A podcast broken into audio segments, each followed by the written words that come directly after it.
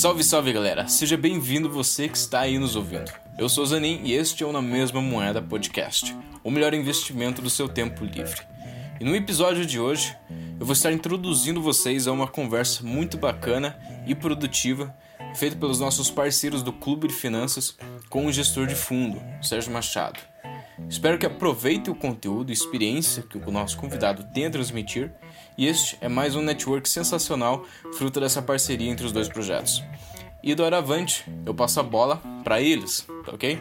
Só antes de mais nada, eu te convido a ir lá no Instagram e dar um follow no arroba podcast underline na mesma moeda e no arroba clube de finanças. Dúvidas, sugestões, parcerias, é só mandar um direct. E se você está ansioso para acompanhar as nossas novidades e iniciativas, então fique ligado que por lá a página tem posts semanais e conteúdos que agregam valor ao seu tempo, certo? Eu vou então me ausentar e deixo o Jonathan assumir o comando.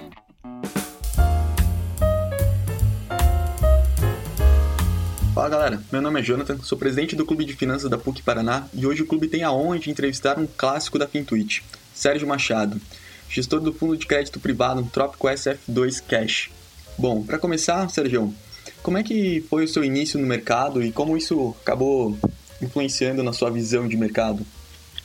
Tem que entender o mercado e essa parte que eu gosto muito, né, que eu vivi a minha vida inteira, né, eu saí da faculdade fazer fui estagiário em corretora, depois fazer treininho em banco e desenvolvi minha carreira ali achava não era nada disso que eu pensava que eu ia fazer na vida, mas o que eu acho muito legal do mercado é justamente essa essa coisa que ele é orgânico, né? Você tem que entender o mercado como é, é, quase fisiologia, ele é quase como se fosse um, você estudar medicina, porque você mexe numa coisa, dói na outra, né? as coisas são interligadas e, e não é uma, sabe, essa questão de causa efeito, ela é muito mais ampla, muito mais complexa, e essa é a grande beleza, né? Que você uh, tem que aprender a ler, né? As informações estão aí.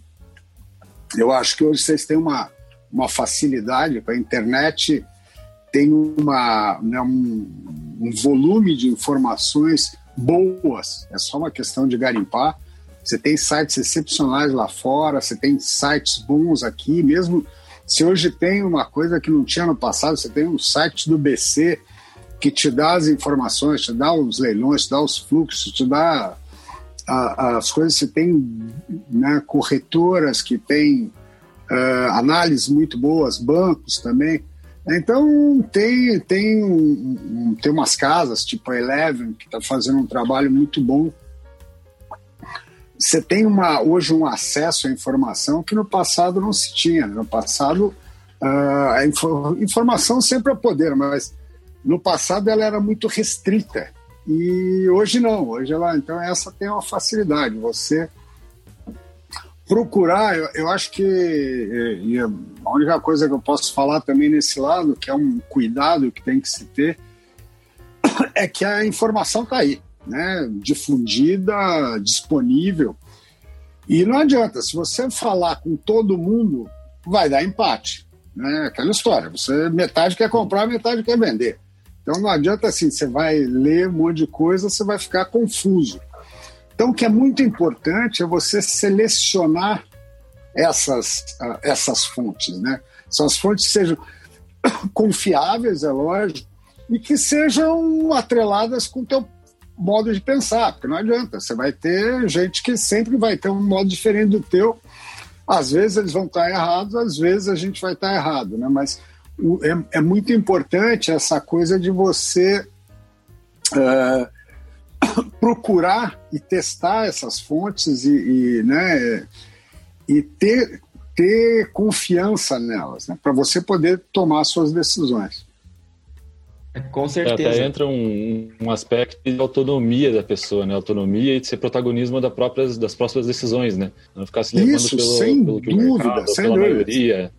O que é a pior coisa que tem é quando você vai nos outros. É que você perde sem mérito e ganha sem razão, cara. Você, sabe? Você fala, ó, me dá a dica do dia. Que dica do dia, né? Eu vejo isso Exatamente. daí, dá vontade de eu né, bloquear. O cara não tem dica do dia. Né? Primeiro, o mercado não é o mercado do dia.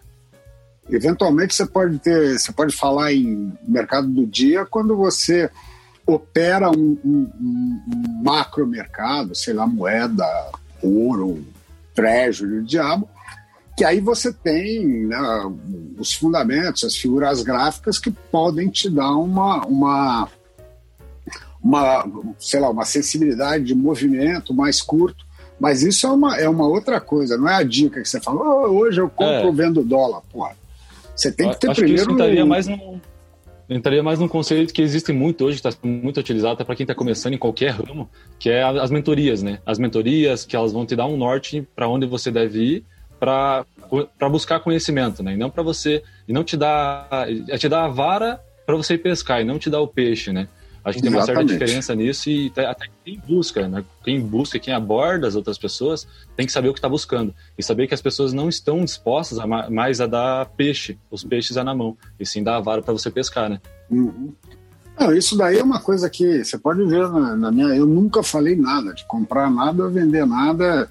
Eventualmente eu posto um gráfico para falar assim: ó, tem uma figura, que eu gosto de gráfico, por mais que né, ou seja, fundamentalista até a raiz dos cabelos e, e, e tem, é, pô, eu, eu fui antigrafista há décadas, né? Eu achava os caras dos gráficos uns boçais, porque, é, porque era o seguinte, o mercado era tão, era tão pequeno que a própria formação gráfica era frágil, né? Você não tinha, você não tinha nem volume para ter um gráfico.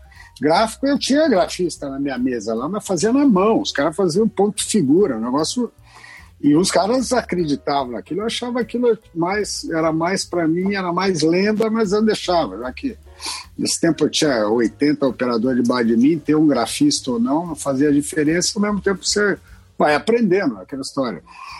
E depois é, é uma coisa, quanto mais você tem volume, mais o gráfico responde. E quanto mais errático é o mercado, mais o gráfico responde.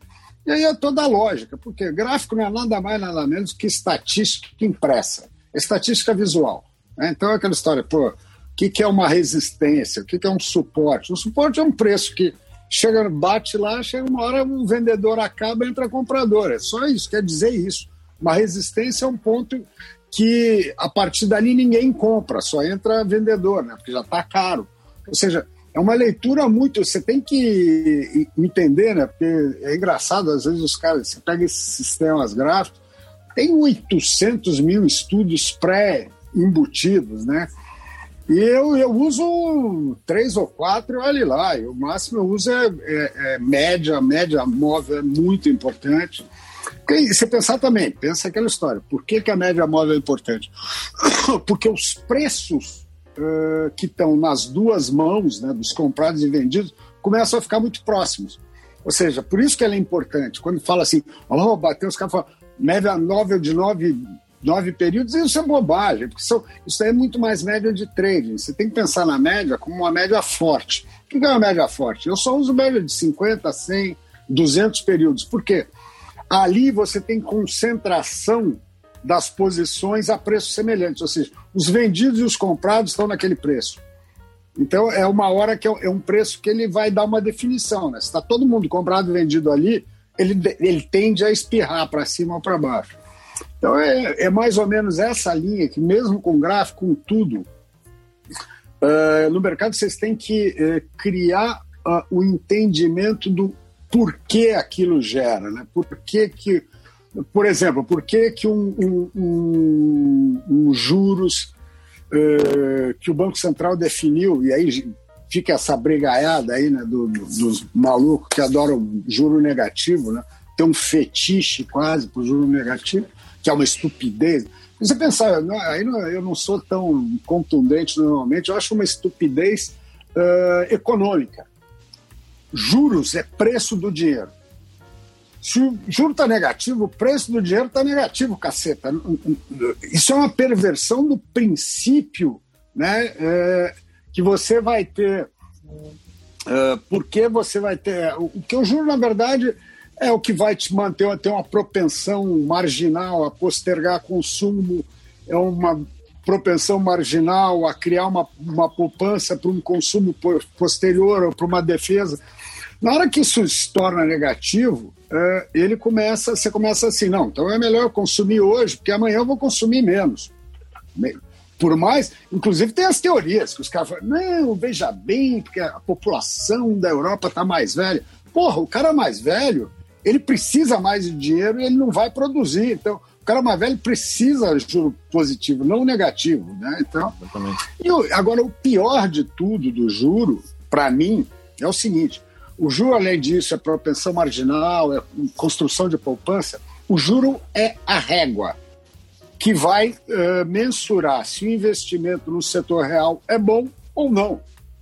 Né? Uh, você tendo, você tendo um, um, uma curva de retorno, é que você vai tentar alocar melhor os teus recursos no investimento real.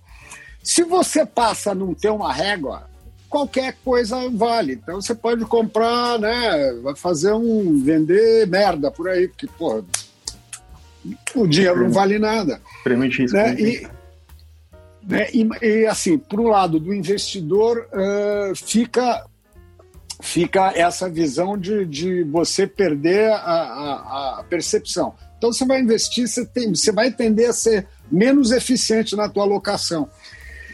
E mais, né? É uma coisa que se você pensar hoje, imagina uh, Europa, Estados Unidos, se tem que aumentar a taxa de juros. Imagina o volume de empresas que existem hoje só porque eles tomam grana barata. Porque tem mais, não é só aquela história do teu investimento. O cara que aportou, ele tinha a opção dele, eu vou aplicar com 1%, eu pego e vou para o setor real para ganhar 2%. Se a taxa de juros vai para 3%, ele quebrou. Só que não é ele. Tem uma massa monstruosa de, de empresas que estão nessa situação. Que elas estão vivendo uh, uma irrealidade porque elas têm um dinheiro que é custa mais barato que qualquer opção que você tenha. Agora, mistura pandemia, que já vai testar a eficiência de muitos setores da empresa. Porque, por isso que uh, falar em aumentar juros lá fora é associar com catástrofe. Porque a diferença é que uh, são países que vivem alavancados. Né? A alavancagem financeira, que vocês aprenderam na faculdade, lá existe. Eu sempre achei engraçado, porque desde o meu tempo eu aprendi a alavancagem financeira falava, ah, isso tá que bacana, só que aqui no Brasil não tem, né? Nunca teve, né? Você nunca conseguiu tomar dinheiro uh, no sistema financeiro e ter um retorno superior a ele, a não ser em raríssimas exceções se você tinha uma empresa de ponta, né, criativa, tecnologia e tal. De forma geral, não. Já lá é o contrário, é usual, né? O cara toma dinheiro a 2% ao ano e vai, vai para 1% ao ano e vai empreender. Então você gera uma grande geração de empreendedores ineficientes e ineficazes. Então, esse é o maior, eu acho que é o maior legado negativo que você tem hoje do, dos juros baixos, é isso. É uma, são economias extremamente ineficientes, artificialmente eh, sobrevivendo, mas que não, não, não tem a capacidade de continuar sobrevivendo se você tiver uma mudança de patamar de juros. Então, essa é uma das grandes, é uma é um, um, um grande interrogação. Até é engraçado que ontem eu vi um pedaço, teve lá da, do evento da Eleven, teve o último painel, era com o Stuba, o, o Xavier e um outro uhum. cara, né? E um deles, eu não me lembro qual deles, que falou desse daí, né? Quem, tem, quem vai ter o coragem de botar o rabo no guiso do gato, porque sabe que isso daí explode as economias. Né? Então, por isso que, vamos dizer, mesmo tendo inflação, que em um determinado momento ela vai acontecer, né? porque isso é um, é um, outro, é um outro fenômeno que a gente está que a gente está convivendo, que é uma quantidade monstruosa de recursos está sendo injetado nas economias e não vai para o chão da fábrica, não bate na inflação uh, real. E aí, isso, no primeiro instante, é até uma negação. Né? Eu sou monetarista, minha, minha escola é mais Chicago mesmo, eu gosto. Milton Friedman na cabeça. Uh, o Paulo Guedes é Paulo Guedes foi meu mentor quando, eu, quando ele veio de Chicago. Ah. Acho que ele está se perdendo na política, mas foi o cara que me, me botou economia. Eu sou administrador, eu fiz engenharia, depois administração, seja, não tinha nada de economia. Uh, então, eu, essa parte de, de, de, de, teoria monetária, eu, vamos dizer, ela sempre funcionou a contento, tanto é que toda a, a política moderna econômica ela foi pautada e foi sempre pela política monetária que depois teve essa evolução que é a parte de inflation target que é uma é uma, é, uma, é, um, é refinamento né, de, de como você pode fazer uma política monetária de forma menos agressiva, evitando aqueles degraus que a gente tinha no passado, de 70, a crise do juros, que você era no Brasil, a gente viu várias vezes, você está com o juro aqui, você tem que dar uma porrada para cima para dar um freio de arrumação. Inflation target não é nada mais, nada menos do que o que esses patentas agora falam. For guidance. For guidance é isso, que você tenta uh, induzir o mercado para um lado uh, que seja comum. Né? O Banco Central é o agente da orquestração das perspectivas. Então ele fala assim, ó, oh, ele deveria fazer isso no Copom, ó, oh, a economia está aquecendo, a inflação está aquecendo, vamos com calma. Aí ele só, com isso, ele aumenta 50 vezes, 100 vezes e faz o mesmo trabalho que antes era obrigado a, a subir mil bases, dois mil bases. Né? 50 mil bases que nós vimos, juros subir de 12 para 60. Né? Então, essa, essa é a grande, é um negócio que funcionava e ia funcionando bem até a lambança de 2008. Né? 2008 foi o, o, ali que começa a ruir isso, porque vem a crise, era uma crise totalmente anunciada, da, da, que ela veio uma crise do setor imobiliário americano, né? Uh, artificialmente inflado, lembra isso? Mais uma vez, grana muito baixa, tarará, tarará. O problema toda vez que você é, tentar ver as crises recentes, elas sempre você vem de uma época de bonança, com taxa de juro muito baixo, que vai gerando leniência no crédito, aumento de risco, né? É, queda dos preços, apesar de risco alto, e aí isso vai para uma ruptura. Isso aconteceu sempre, aconteceu em 94, México, 98, Aí pega 98 Ásia, 98, é, 99 Rússia, 99 Ásia, 99 Brasil, aí Argentina, 2000 uh, dot com, e, e, sempre é isso, você vê. Muita grana, preços irreais e uma hora vem um freio de, de arrumação. Com certeza. E. Oi? Não, com certeza.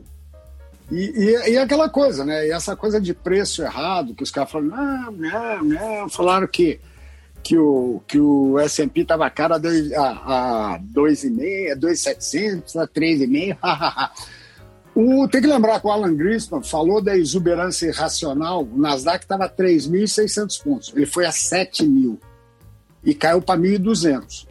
Ninguém lembra isso. O, o, o, negócio da tech, das tech, Nasdaq é uma proxy do que você está vendo hoje no S&P.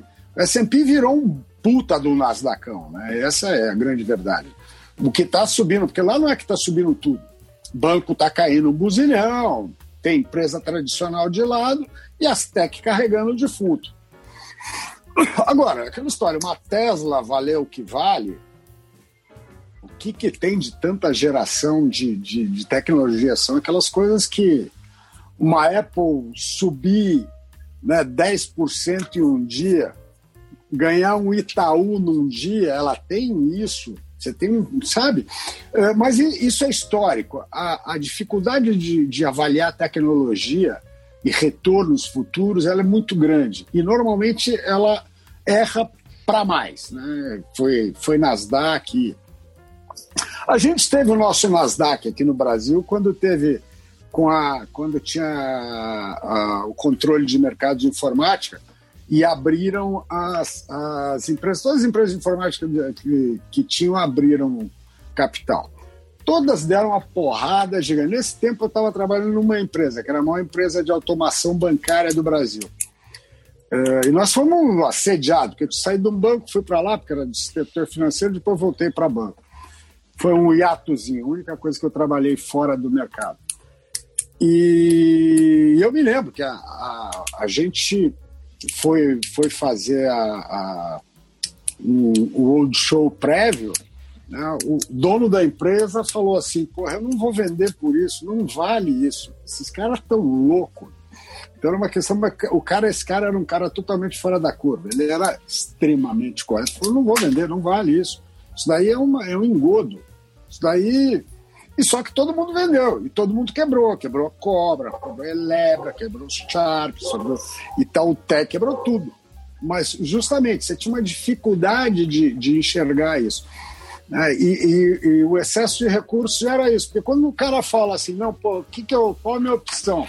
Ah, eu vou comprar um, um Treasury por 1% de, né, de 10 anos a 0,6. 10 anos, 0,6, cara. Então Aí começa aí, não, aí tem um espaço a mais. E agora, os múltiplos começam a ficar totalmente insanos. Né? Tem múltiplo de 180. Porra, você vai para price de 180, não, né, não é. Não, tem, não é nada compatível. Porque no começo, quando começou a bater os 20, falou: não, price de 20 em cima de 3 de 0,5, beleza, tá igual. Como ainda tem o upside da, da, uh, dos ganhos futuros pode aumentar, pode ir para 30, e aí vai, né?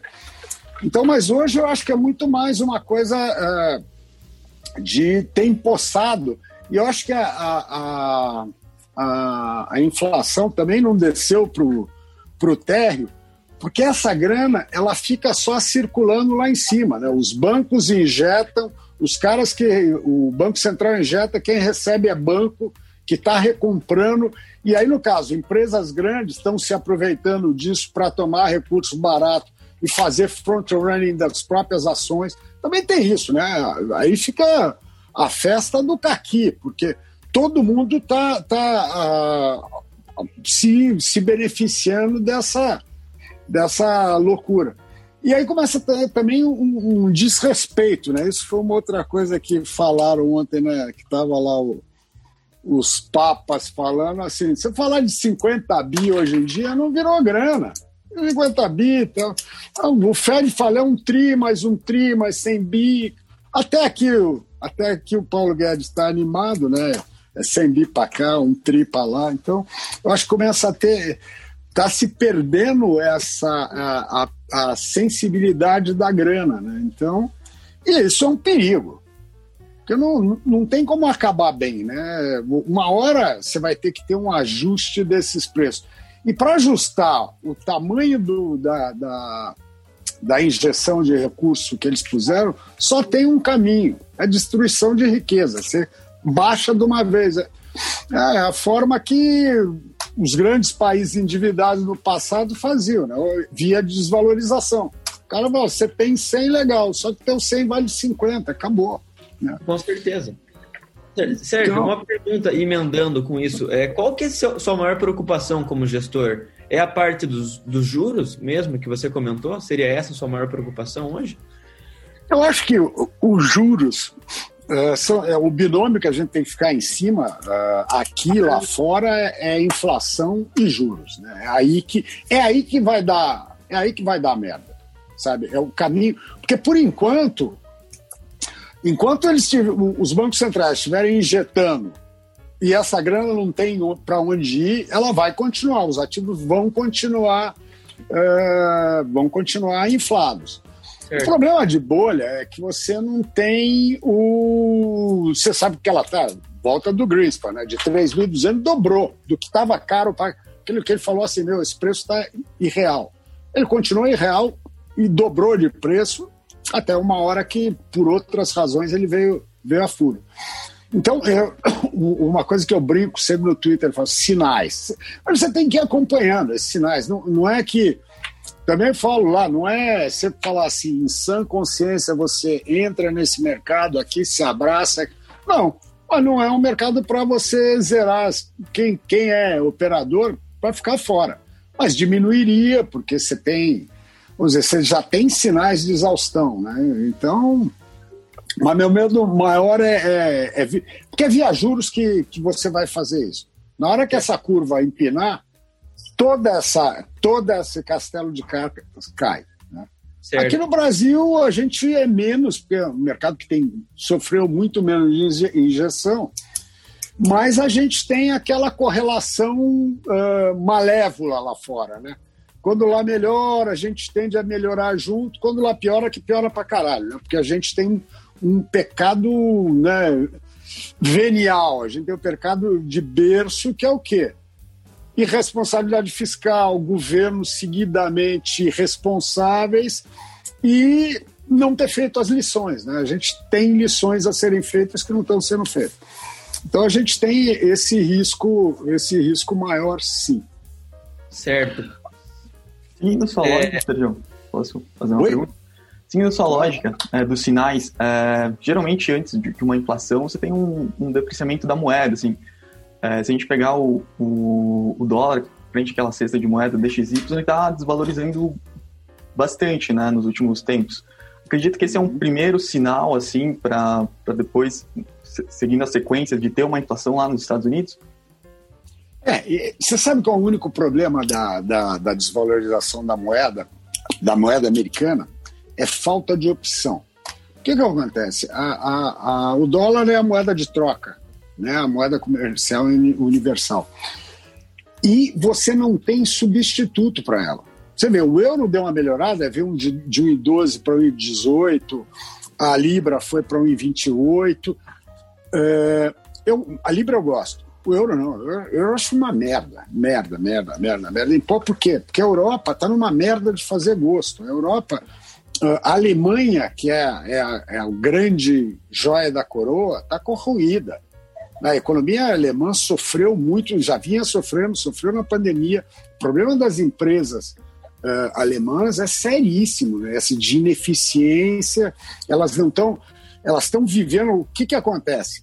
Elas estavam eh, sobrevivendo com juros muito baixos. Mas elas começam a ficar numa situação tão ruim que elas não estão conseguindo renovar os créditos. Então, sabe, está é, tá dando uma exaustão no modelo. Então, o euro não é substituto, tá certo? São economias frágeis, né? A gente falando de Alemanha, vamos falar de Itália, França, Espanha, pelo amor de Deus. Né? Eu, um país hoje que eu gosto da Europa é Portugal. Sabe? Apesar desse monte de brasileiro que vai lá encher o saco, uh, Portugal tá com uma, ela conseguiu manter uma austeridade nesses últimos anos, né? Ele estava muito ruim há uns 5, 6 anos atrás, ele conseguiu dar uma melhorada, uh, as, sei lá, focou onde eram as eficiências, é, que no turismo, na, na parte de alguns setores meio de quase primário, vinho, pum, pum, pum, ele não tem uma indústria, indústria incipiente, mas é um país que está menos, ele está muito menos uh, exposto do que os outros. Né? Ah, tem a Libra, que tá, você teria um franco suíço, que é alternativo, mas são moedas de baixo volume. Você não vai migrar né, a, a moeda de troca do dólar, que tem um buzilhão de, de, de, de, unidades em circulação por essas moedas restritas. Então você pode ter um pouco de ien. Na minha carteira tem ien, libra, tá, um pouquinho de franco suíço, sabe? Euro não. Euro você pode entrar no, no trade, né? Aquela história. Na hora de você pegar um relativo, você vê que o, o dólar ia perder valor em frente ao euro. Mas os caras falam, não, o euro vai a 1,40. Não vai a 1,40. Pelo menos pelo que, pelos dados que a gente tem agora, não vai. Ele pode até, se der uma piorada na, na, nos Estados Unidos, você tem uma migração, porque é aquela história, é o menos ruim, cara. O, o, o mundo é, é tudo, é, é, tudo troca, né? Tudo câmbio. Você vai. Aqui tá ruim, aqui tá pior. Se esse daqui piorou relativamente a esse, você faz uma migração mas ele não tem a condição de ser a moeda que vai se fortalecer e substituir. Quem, o único que teria em matéria de volume seria a moeda chinesa, o yuan, renminbi. Mas uh, quem acredita em, em botar a raposa para cuidar do galinheiro? Ele não tem uma receptividade mundial para ser a moeda de troca. Então, esse é o problema. Os Estados Unidos, de alguma forma, e inclusive por isso, ele está uh, ah, utilizando esses, esses né, trilhões e trilhões, caminhões de dinheiro para manter a sua a economia dele respirando. Porque se fosse em situação, se ela não fosse essa coisa de moeda quase que única opção, era para o dólar estar, tá, sei lá, pro, se o euro não fosse uma porcaria, o euro estava em 50, 60, sem dúvida. O problema é que na Europa os caras também estão fazendo a lambança, né? Então, fica, é, é complicado isso. Então, tem que acompanhar, porque um dos movimentos é esse, tá certo? Uma perda de, de, de, de valor. E tem que acompanhar a, a inflação lá, cara. O PPI, você vê que o CPI já apertou, mas o PPI tá. O PPI apertou e o CPI não. Tá mais ou menos que nem aqui no Brasil, né? Que a, o, os, as inflações, os IGPs estão andando e os IPCs não. Né? Apesar de é. aqui eu acho que tem, tem um pouco de malandragem nesses números. E, não, em relação não... aí é, com fora e tudo mais, mas agora que você citou o Brasil, como é que você vê, por exemplo, é, o cenário econômico atual ou do futuro aí para o Brasil? Acho que mais geral, assim, fora, fora com, com, junto com a parte da moeda e juros. Bom, eu, eu acho que o Brasil, a gente a gente vai. Primeiro que a gente não sabe nem o estrago efetivo que a pandemia fez. Né? A gente muita gente falando em recuperação. O que está recuperando é bolsa. A economia ainda tem setores mortos, né? Mortos. Você pega uma parte de. Você pega a parte de turismo, né?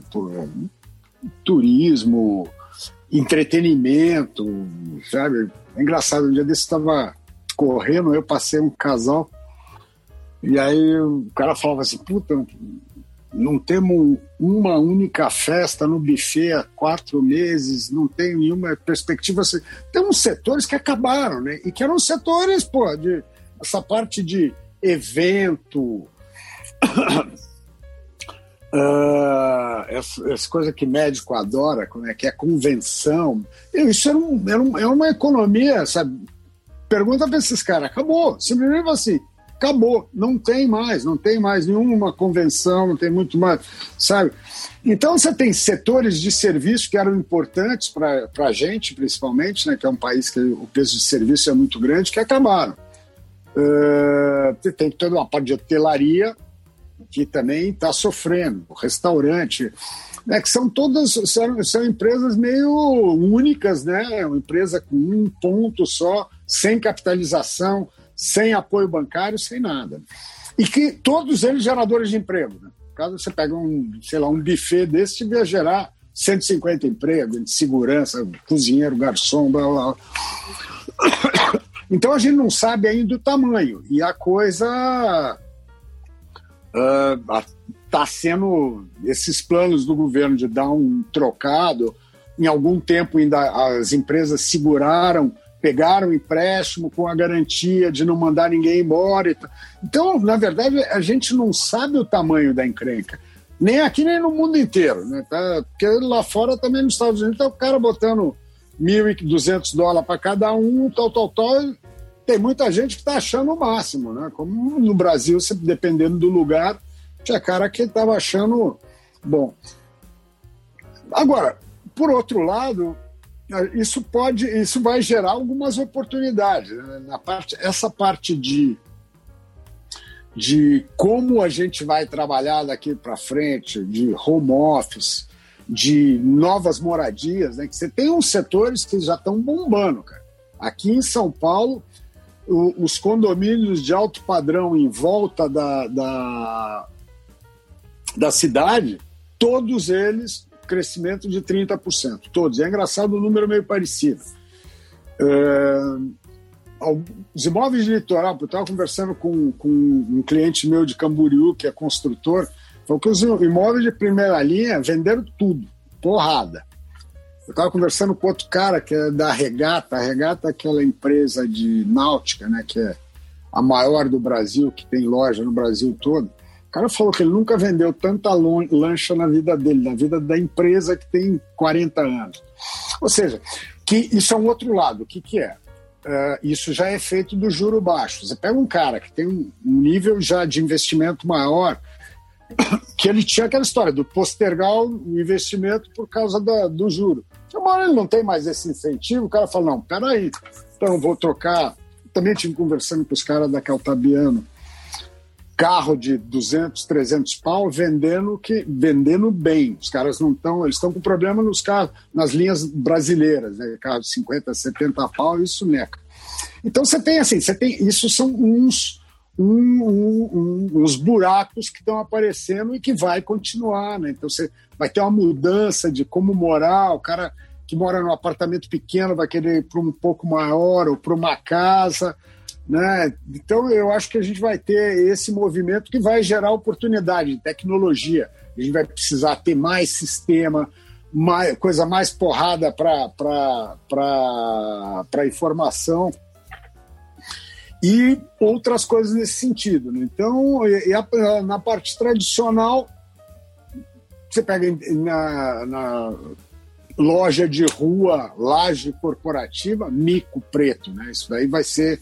Esses caras vão sofrer, eles vão ser banco, vai diminuir a agência. Uh, eu tive com o pessoal de uma, de uma, de uma consultoria grande, gringa, e estava tava conversando com eles, falando que eles estavam trabalhando full para grandes redes de loja e alguns bancos, justamente repensando todo o modelo, do tamanho, quem, como reduzir. Né? Então, você vai ter nesse mercado imobiliário assim coisas muito que vão dar muito bem, né? Tipo, eu acho que tem uns fundos de investimento desses de implantação, desenvolvimento, que são, vão ser bons. Logística, legal. Uh, esses de agência de banco vai ter mico, porque vai ter umas que o cara vai falar, ó, o contrato acaba daqui a dois anos, tchau. E vão ter outros que vão se manter. Uh, mas laje corporativa né, vai ser complicado, porque até você usar, você já tinha uma oferta que estava meio excedente. Uh, não tem, ó, não tem empresário que eu falei que o cara não falou, Sérgio, vou diminuir, vou entregar, sabe? O cara assim, de entregar de 50% a 80% da área que ele tem. Porque você, viu, você pega aqui, nós estamos há seis meses nessa coisa. As empresas, o cara está lá, alugando aquela laje de mil metros, pagando uma fortuna, né? Que pagava 100 pratas o metro, 150 pratas, dependendo do lugar, 200 pau o metro. O cara pagava 200 pau o metro por mil metros. O cara falou, opa, pagando 200 pau todo mês, ele falou, minha empresa trabalhou bacaninha, eu vou entregar 800 metros, fazer uma recepção bacana, uma sala de reunião, tal, tal, tal, acabou. Né? Então, eu acho que muito dessa, dessa época é tentar enxergar onde estão, a, né, onde tem as oportunidades e aonde você está morto, né? Você tem uma parte que você não tem muito o que fazer, tem umas certas coisas que você vai ter que repensar, né? Então já tem. Porque eu até tem, tem, tem um negócio engraçado de falar assim de coworking, né? O pessoal fala, não, agora morreu o coworking. Eu acho que não eu acho que vai ter um outro tipo de coworking, né, que, onde a própria empresa vai ter uma posição, que é mais ou menos, a XP vai fazer isso, é um misto. Então vai ter os caras que os caras ligados a compliance, o cacete, sistema, segurança, que o cara tem que trabalhar físico, né? não, não dá para ficar lá fora. Mas, uh, de resto, os caras vão fazer um misto. assim. Tem um cara que trabalha lá sempre, outro que vai se quiser. Outro que tem, tem uma, uma, uma parte que vai ficar assim, disponível. Então o cara tá lá, os filhos não foram na escola, estão enchendo o saco dele, ele vai lá, tem, tem um espaço. Então é uma coisa mista. Então, eventualmente, você vai ter empresa que, em vez de você ter ter uh, outras filiais, o cara usa um coworking desse, ele paga, o cara tem. Porque tem muita gente que em casa não tem lugar, né? Que o problema do home office não é, é, é aquela coisa do cara não ter um espaço em casa para fazer aquilo, para ter independência. Então, eventualmente, você vai ter um co-work assim, o cara vai lá e vai no co-work, ele chega lá, tem um lugarzinho bonitinho, tranquilo, com tudo funcionando. Ou seja, é uma época como toda a crise, né? Tem oportunidade para burro. Né? E eu acho que também nessa parte de turismo, num segundo momento, o Brasil tende a ganhar, porque você vai ter, primeiro, dólar a quase seis mango, sabe? É uma perda de poder aquisitivo de 50%, cara, sabe? Muita gente não consegue, né? Quatro pau já estava o pessoal chorando no fim do ano. Imagina a quase a seis, né? Que o dólar turismo tá, tava seis para lá. Então eu acho que vai ter dentro do Brasil vai ter, eu acho que começa uma coisa mais concêntrica, né? Perto, o cara vai viajar de carro, viaja 200 quilômetros, 400. Mas é, é, uma coisa que. E tecnologia, meu. Tecnologia aí, como não é minha, minha área de TI, eu vejo muito mais como o, o que. as linhas que vai precisar, né? Toda, esse tipo desse, desse, desse sisteminha que a gente está usando o Zoom, né? No começo lá, vocês veem o que, que é o Zoom. Hoje, todo mundo faz parte, né? E, e que, o que mais de melhor vão, vai ter nisso daí, né? Você vai tender a ter cada vez mais esse tipo de, de, de, de opção. Com certeza. E, tem, e, e investimento, né? De, de, de, de, que a gente tem o lado que nós não temos. Nós temos uma telefonia que ainda é ruim, né? 4G. Você viaja lá para fora, você se sente um imbecil cara puxa o, a velocidade de download dos caras e de upload, você se sente o próprio índio, né? Realmente. É, uma, uma dúvida aí que surgiu, é, a gente falando sobre essa, juros, moeda e tudo mais, e sobre os fundos de crédito privado, é, crédito privado em geral, o que você acha que vai, ser, vai acontecer com esse setor? Você realmente acha que algumas pessoas aí falam que renda fixa morreu, muita gente discorda? Qual é a tua visão sobre isso? Ah, isso é uma bobagem gigante. Né? Quem fala que a renda fixa morreu não entende um caralho do que tá. Desculpe. Isso me irrita muito. Fica à vontade. Não, sabe, não, sabe, eu acho que o que morreu foi o conforto de você ter um investimento em renda fixa que tinha um risco baixíssimo e pagava caro. Né? Era, nesse ponto, o que morreu foi aquele conforto de ter um CDI muito alto sem você ter. sem você precisar se preocupar, né? Você largava a tua grana no, no fundo do banco a 100% do CDI, você estava tendo uma taxa boa, risco nenhum, disponibilidade imediata e tal. Desculpe. Uh, mas eu sempre, isso é uma figura que eu uso sempre, falo assim, olha o mundo. Uh, o mundo com uma taxa de juros né, quase zero, qual é o maior mercado do mundo? Moeda. Né? Qual é o segundo maior mercado do mundo? Renda fixa. Títulos de crédito. Né? Que renda fixa, na verdade, renda fixa é, uma, é, um, é, um, é, um, é um termo que é usado no Brasil para que vem do passado, que não tem nada de fixo, mas, mas ou seja, é, é um mercado de crédito para né, para governo ou para empresa. Isso, isso que é o, o, mercado de renda fixa, o mercado de bônus. No Brasil, uh, a gente fala assim, não, pô, morreu. Você pega o Selic, né, 2%. Pega aqui o janeiro 20, DI, não é nem título, janeiro 25, 5,80. Porra, você já tem quatro pontos de prêmio ao ano, cinco anos. Você tem 20% aí, fora o composto, dá uns 30% Está aí na mesa, sem risco. Isso, né, você comprar uma, uma LTN, você está tendo isso. Então tem é uma alternativa. Você fala com 2% eu não postergo, mas com 6%, 5 anos já parece bom.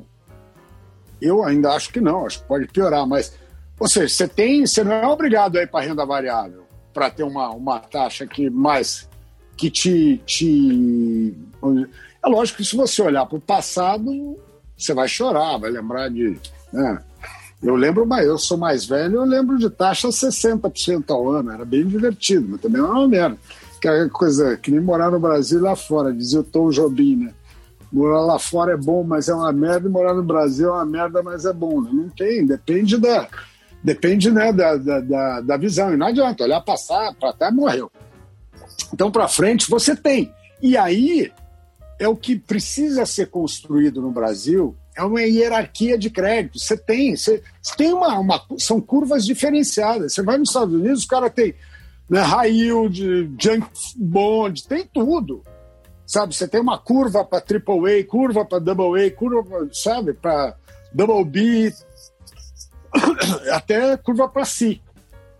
Tá lá. Aí você vai, olha, e eventualmente você monta a tua carteira. Fala assim, ó, eu compro título do Tesouro Americano, título do Estado de Michigan, um pouco de empresa boa e compro um pouco de lixão lá, porque tá dando uma puta taxa se der certo. E aí a, a diferença é que lá a taxa de junk bond é taxa, sabe? É 20%, ou seja, tem, tem essa. O, mercados grandes, né, eles geram essa eficiência. E o Brasil não era eficiente.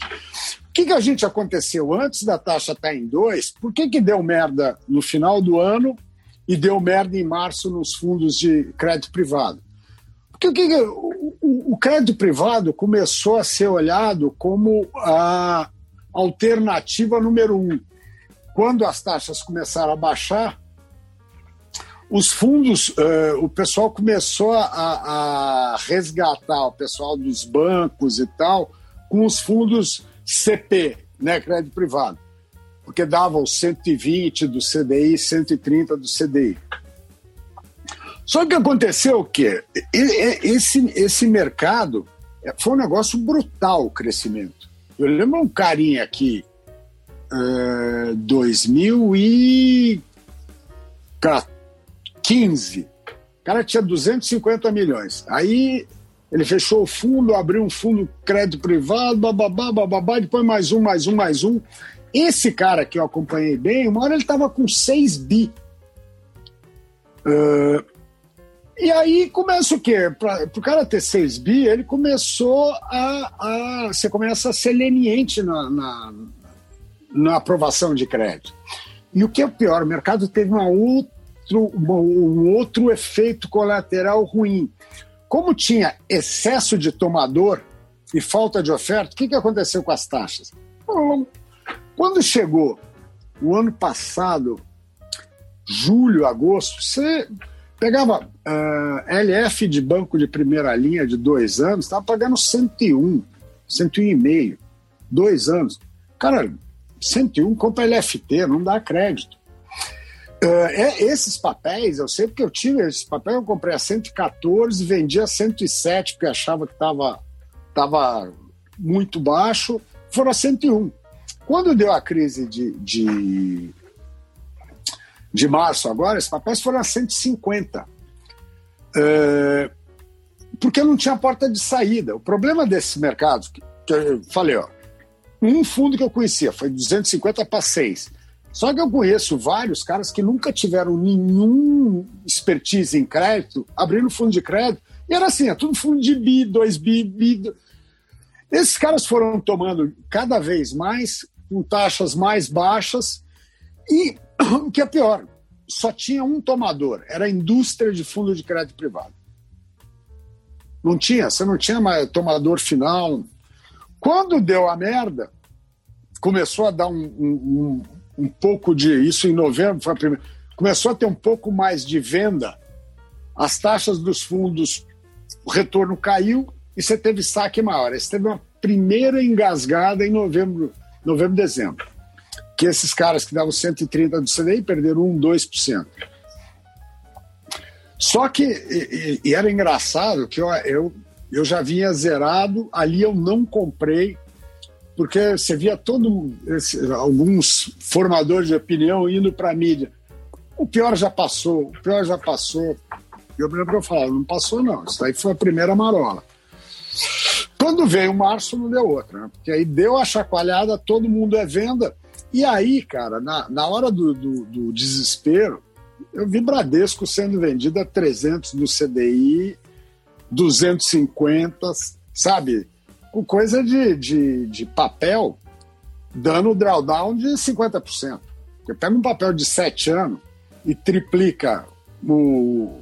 Porque quando você faz o cálculo seu de CDI, você pega triplica esses 7%, que não estavam 7 ali, estavam 9. Faz isso, traz a valor presente. Drawdown de 50% a 70% em títulos de crédito privado. Então, aquele, tanto é que aquelas picas que houve em fevereiro, elas não representaram o real, né? Porque se tivessem marcado a mercado mesmo aqueles prejuízos não eram 5%, não. Aquilo era para dar 20% da carteira, 30%. É que chegou uma hora é, que não interessa para ninguém ter uma, uma, uma fudelança geral. Porque isso vai mal para o sistema, né? Porque pau que bate em Chico, bate em Francisco. Começa a bater num, bate em todo mundo.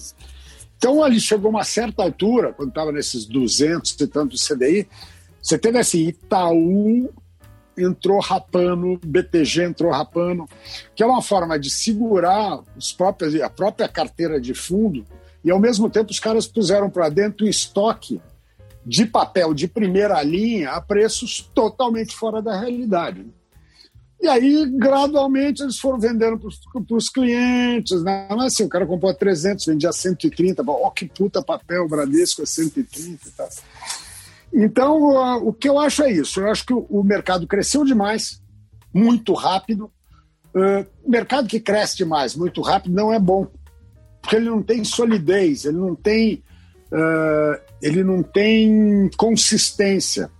É por isso mesmo a coisa de comemorar 3 milhões de CPF na Bolsa uh, é bom e é ruim, tá certo? Que é, é bom porque aumenta e é ruim porque foi muito rápido. E não vai me dizer que esses um milhão e meio que aumentou é todo mundo, porra, entende do negócio, sabe, tem uma cabeça. Não tem, pô. Tem muita gente que. E a, maior, a maioria, né? Que a gente tá falando em um milhão e meio, é gente pra burro. É muito pouco, né? Que os caras adoram fazer, esse pessoal, esse pessoal que. Os apaixonados pela Bolsa.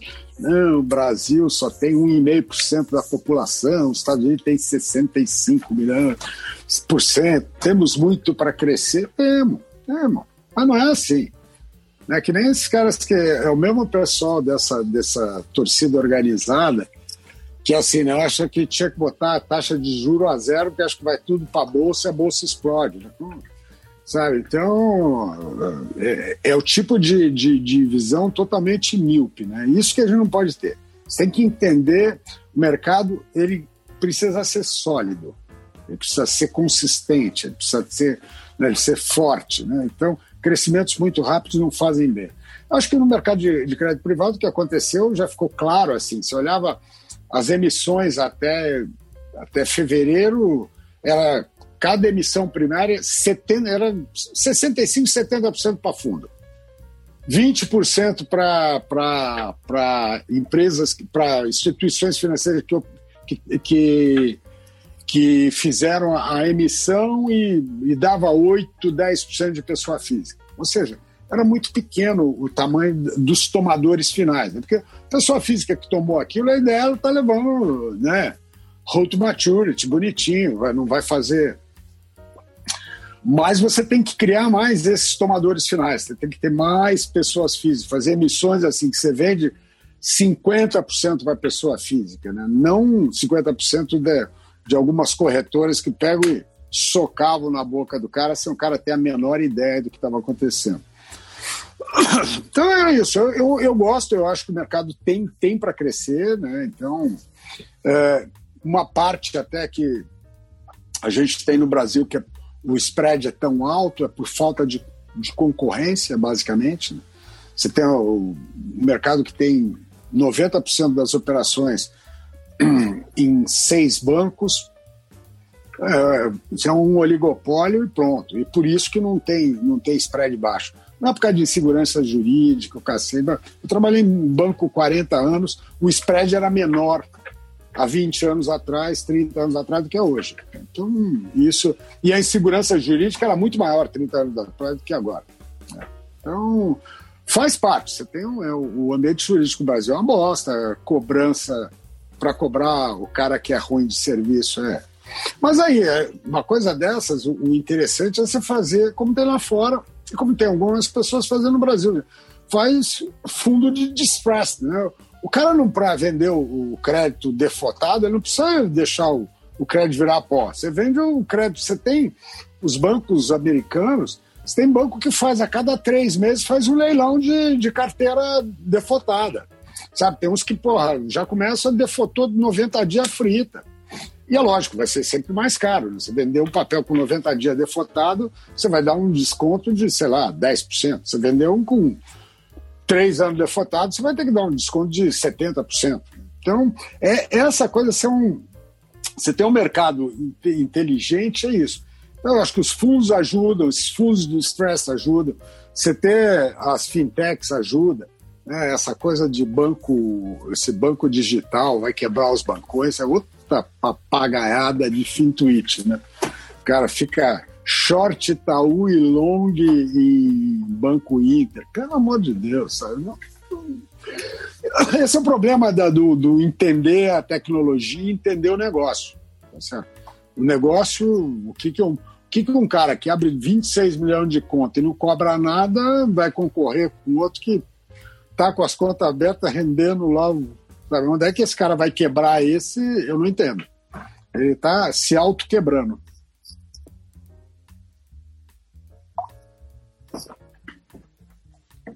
Sensacional. Sérgio, tem uma pergunta bem, bem capciosa, assim, que eu não queria cortar a linha de pensamento seu na hora da, da política monetária, mas se houvesse um cargo de presidente do Banco Central do planeta, qual seria mais ou menos a sua perspectiva? O que, que quais atitudes o senhor faria ali para tentar... Porque realmente parece que, que não tem como fugir muito mais do, do estouro da bolha e da, da, da a, a dinâmica de vários países está tá muito comprometida e acho que é inevitável, né? Mais ou menos qual seria uma primeira linha de pensamento? É, assim? é, o problema é, é que isso, isso, isso daí não, não é uma promoção, isso é um castigo, né? Estar de presidente do Banco Central do Planeta. Isso é não gostar muito de um coitado. Mas uh, o que, qual o problema? Uh, que a gente volta a 2008, o que foi? Lá os caras tentaram dar uma de macho, deixaram quebrar o Lima. Né? Uh, deixaram quebrar o Lima e quiseram deixar quebrar mais, o, mais dois e o mercado começou a esfacelar. E aí os caras se cagaram, voltaram atrás, falaram: não, não, não, veja bem, não vai. Começou ali o problema.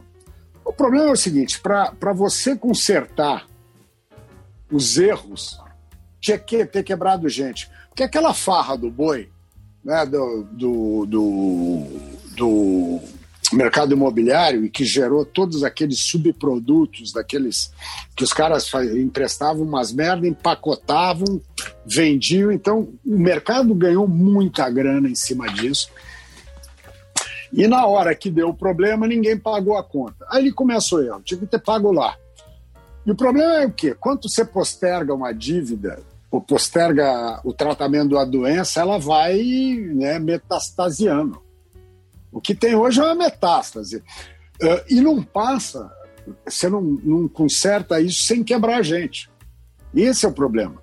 O problema é, é que, de alguma forma, se optou por manter esse constantemente. Né? Não, o QI, 1, 2, 3, 40 mil, agora eles mudou, mudaram o nome, mas é a mesma coisa.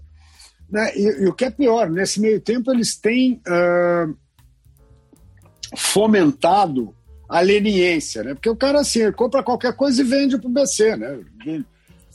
É meio japonização, que no final o cara compra até ação, ou seja, você não. O sonho deles é virar um grande Japão, né? Mas eu acho que no, o Japão tem uma cultura, é, é restrito, é outro mundo. Então, eu acho que tinha que quebrar a perna, não tem jeito, sabe? Não tem jeito, é, é deixar quebrar, nego, tem que deixar quebrar a seleção não é do mais forte, é do mais eficiente, né? Já dizia Darwin. Você tem que ser eficiente. Você, você, essa ineficiência está sendo bancada pelo mundo todo, né? E, e, e, tem um negócio que é cruel, que você pega o, o, o tamanho do dinheiro dos ricos é cada vez mais brutal e a miséria aumentando em países né, de primeiro mundo. Nos Estados Unidos vê, você vê uma decadência na, na, na qualidade de vida uh, da população mais baixa. No Brasil, então, é iníquo, né? 50% que não tem esgoto, não há o que falar. Mas eu acho que a única saída é que ninguém quer isso. Se os caras não. Quando dava para fazer, uh, não fizeram, É, hoje, hoje vai ser difícil. E ainda mais agora você tem essa porcaria do Covid, né? Que já está criando, ele já está criando sequelas. Então é complicado, mas que uma hora vai ter e vai ter alguma, vai, vai ter, vai ter, mas realmente a, a, a, a atuação seria simples, era você na verdade, esquece inflation target e, e, aumenta a taxa de juros. Fala, bonitão, acabou a ferra. Primeiro assim, para de. Então, primeiro, para de comprar e para de emitir porra nenhuma, deixa. Aí o preço já ajusta. Ele nem, ele nem precisa. Se ele parasse de, de emitir, parasse de. É a bicicleta. Parou a bicicleta, ela cai. Então, é alguma coisa nesse sentido. O mais contundente é assim, ele aumenta o juro, tá? Um, aumenta para dois, meu, aí você vai. Passa uma, uma serra elétrica ceifando tudo. O problema é que tem muito país que tem uma dinâmica fiscal tão, tão corrompida assim que, como ele tem uma, uma dívida interna muito grande, se ele aumentar juros, ele mesmo vai, vai se prejudicar, né? Ele mesmo. Não, nesse ponto, a, a, taxa de juro, vamos dizer, o sonho da noite de verão era os caras fazer o quê? O cara deixa deixa a, a dívida se corroendo, né? Como ela paga muito baixo, você ia ter uma recomposição com crescimento ao longo do tempo, você estaria com uma dívida estável quase, né? Mas o problema é que não, isso não acontece, né? E tem que combinar com os alemão para dar certo, né? Não pode acontecer nenhuma merda e tal. Mas a linha, os que defendem ferrenhamente é isso, né? Que você quase que deglutiria a própria dívida ao longo do tempo para ela ser muito, muito remunerada quase que, que nada.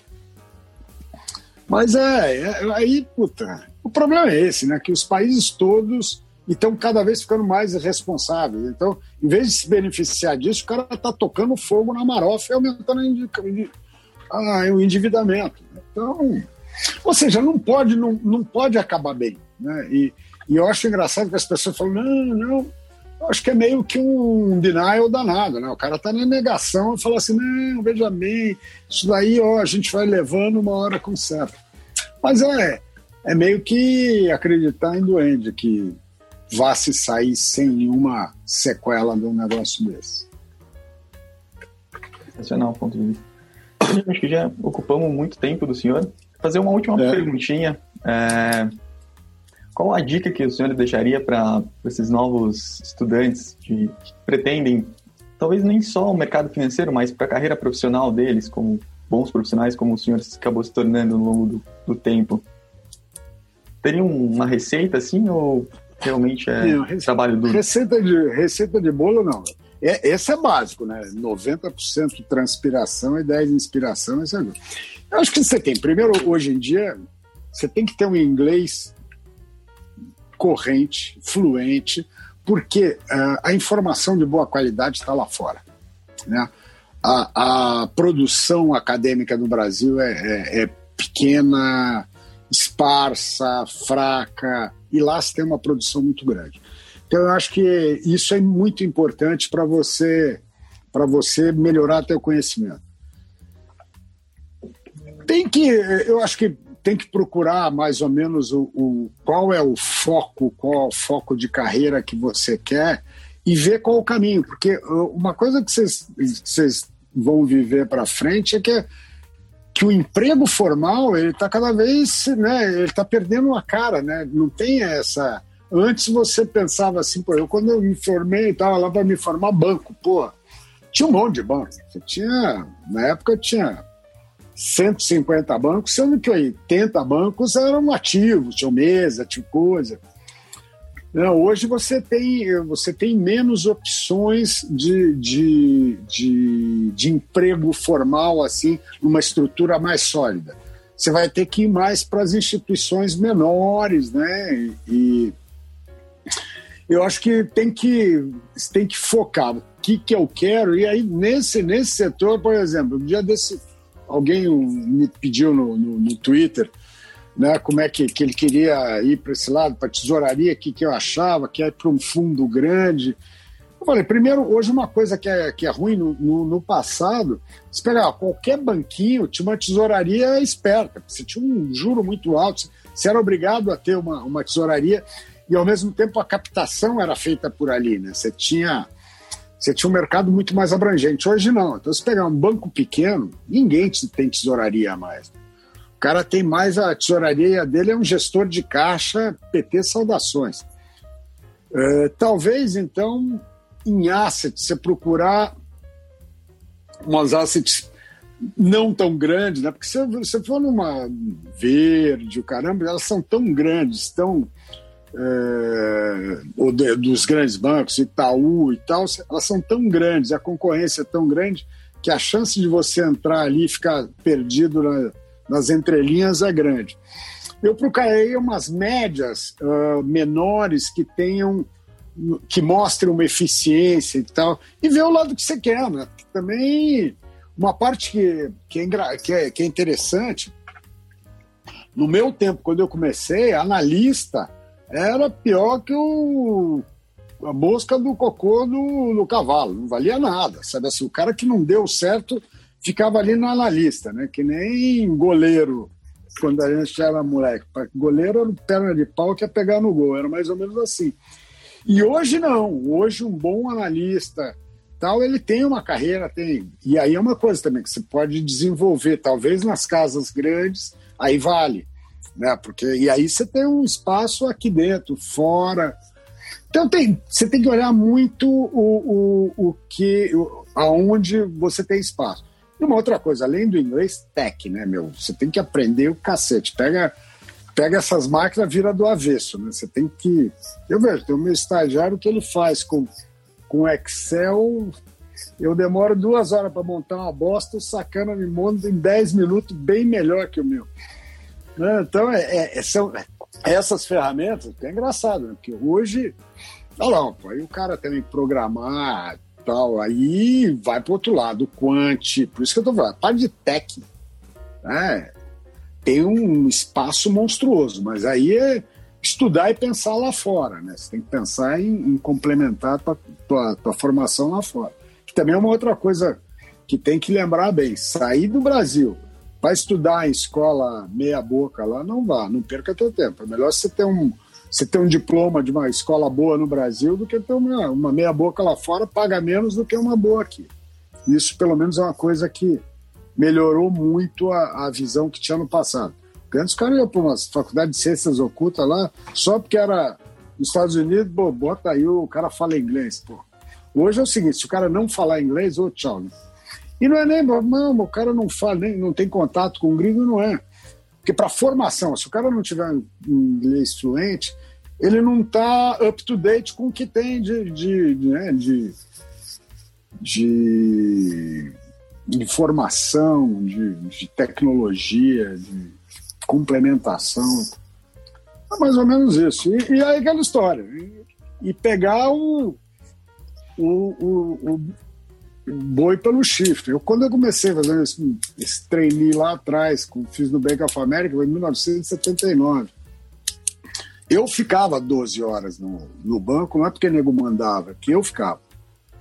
Mas também aí eu galguei lá. Então é uma coisa do seu. Hoje em dia não precisa. Pega banco de investimento desses gringos, ou BTG, ninguém vai te fazer trabalhar 13, 14 horas por dia. Sábado esquece, namorada esquece. Sabe? Baladão esquece. E é, é outra pegada. Né?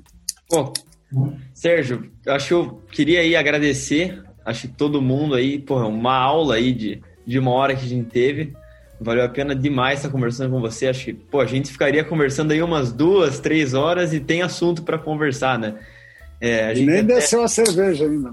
Nem pô, aí, aí ficava aí, a noite inteira saindo aqui do frio de Curitiba, quando as coisas melhorarem, a gente toma uma Heineken em São Paulo com o senhor. Vamos, vamos sim. Quando vocês, quando vocês vierem por aqui, a gente combina. Vocês Não, quando, quando esse negócio de, de ver ao vivo, né, que já ficou já até estranho quando vê alguém sem máscara, né? Pô, o que é isso? É, é, tá é realmente, realmente complicado, mas a gente já passou, tomou bastante seu tempo, a gente sabe que o seu tempo é escasso, e acho que a gente queria agradecer mais uma vez é, é uma inspiração para todo mundo e é, obrigado por responder também as perguntas que a gente fez. Logo a gente vai soltar nas redes. Pô, com certeza vai ser um show aí para quem lê. É, vai ser uma mini aula que a gente teve aqui. Então, acho que é isso. Obrigado mais uma vez. Deixar o pessoal aí agradecer também e falar as considerações finais que eles tiverem. Falou.